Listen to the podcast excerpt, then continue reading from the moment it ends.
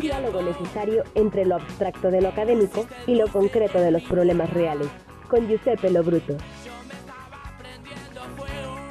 Ya está con nosotros el doctor Giuseppe Lobruto, director del Instituto de Ciencias Sociales y Humanidades de nuestra universidad. Giuseppe, ¿cómo estás? ¡Feliz año! ¿Qué tal, Ricardo? Feliz año a ti y a todos los que nos escuchen y nos ven en Deber a Guapo. Un gusto saludarte otra vez. Oye, pues a ver, hagamos la crónica. ¿Qué es lo que sucedió en Brasil estos días? Bueno, lo vimos en los eh, informativos, pero ¿qué está sucediendo atrás de esas imágenes? Eh, ¿Qué puedes eh, em, analizar de lo que vimos ahí, Giuseppe?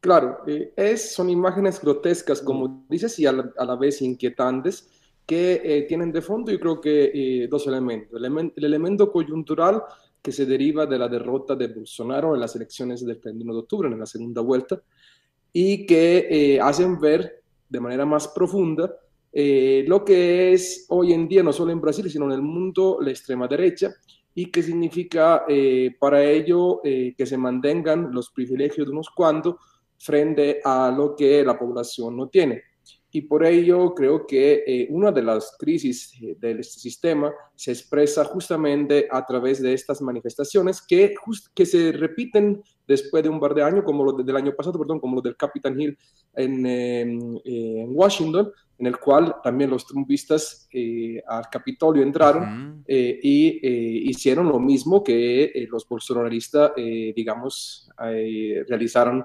destrozos, hubo seis personas en el caso de Brasil, eh, con lesiones muy graves. Y lo que llama la atención, Ricardo, para cerrar un poco este primer eh, momento de la discusión, es la estrategia que usaron eh, a través de códigos en redes sociales. Era el Party de la Selva, que era como esta, esta fiesta que iban a realizar, así se, se comunicaban, pero a la vez había niños, había familia y eh, personas dedicadas justamente a realizar estos tipos de destrozos para eh, hacer tambalear eh, la democracia brasileña. Creo que lo que viene en el futuro es la defensa de un sistema democrático que a los brasileños le costó mucho, digamos, primero reconquistar después del, 80, del 85 y ahora mantener.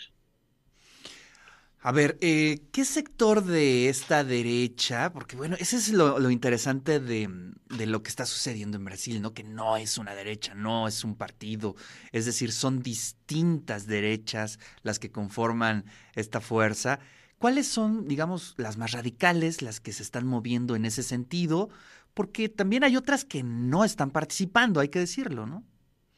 Sí, no es, digamos, es el espectro más eh, radical que se podía identificar eh, bajo el nombre de los bolsonaristas, de este partido liberal que encabeza eh, Bolsonaro, pero que a la vez se identifican igual con los eh, Fujimoristas en Perú, con los uribistas en Colombia, con los de Vox en España, con los trumpistas en Estados Unidos. Son sectores de, clase, de clase media alta que también a través de las redes sociales y de los medios de comunicación logran, digamos, eh, captar eh, descontentos en la población y eh, en el cual se pone en tela de juicio lo que ellos mismos dicen defender, que es la libertad y la democracia.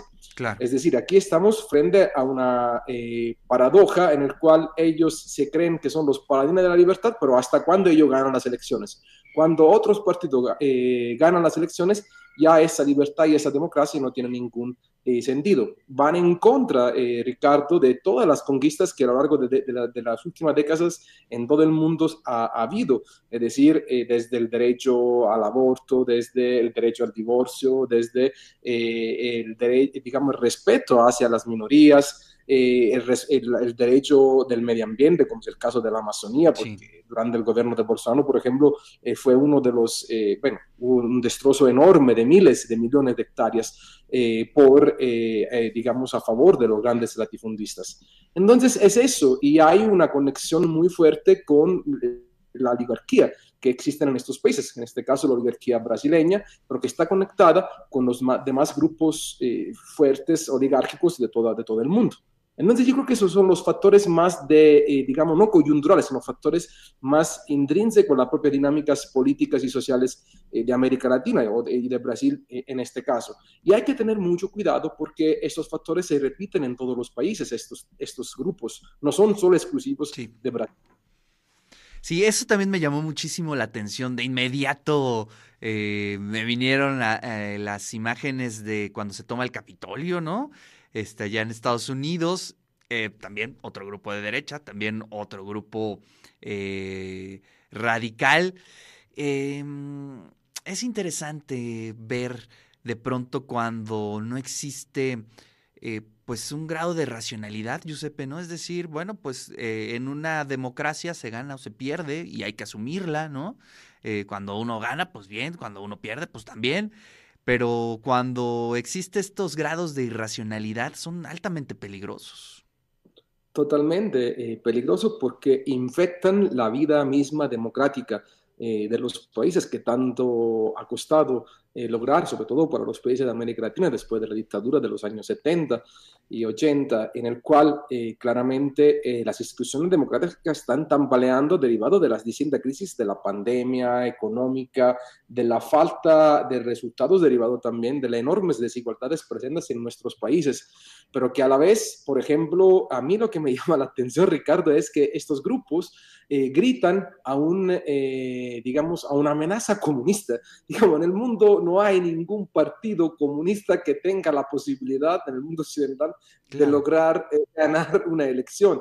Entonces, esto es... No, pero, eso, pero eso, eso, es muy, eso es muy interesante, Giuseppe, eh, porque finalmente, eh, ¿cómo, ¿cómo se llega a esa idea? ¿no? Es decir, qué tipo de mensajes, en qué circunstancias se reciben esos mensajes de estas personas, ¿no? Y de pronto, pues, ¿qué, Em, ¿qué les hace creer que, existe esta oleada este, comunista, el, ¿no? El, macartismo del siglo XXI, pero, sin, eh, digamos, una Unión Soviética. Entonces, esto es lo raro. Eh, además. Eh, pero no, no, es, tan raro, Giuseppe. Yo pienso que más bien es un, es un escenario que estamos viviendo. Ah, y ese es uno de los grandes problemas cuando tu dieta informativa se da exclusivamente de redes sociales.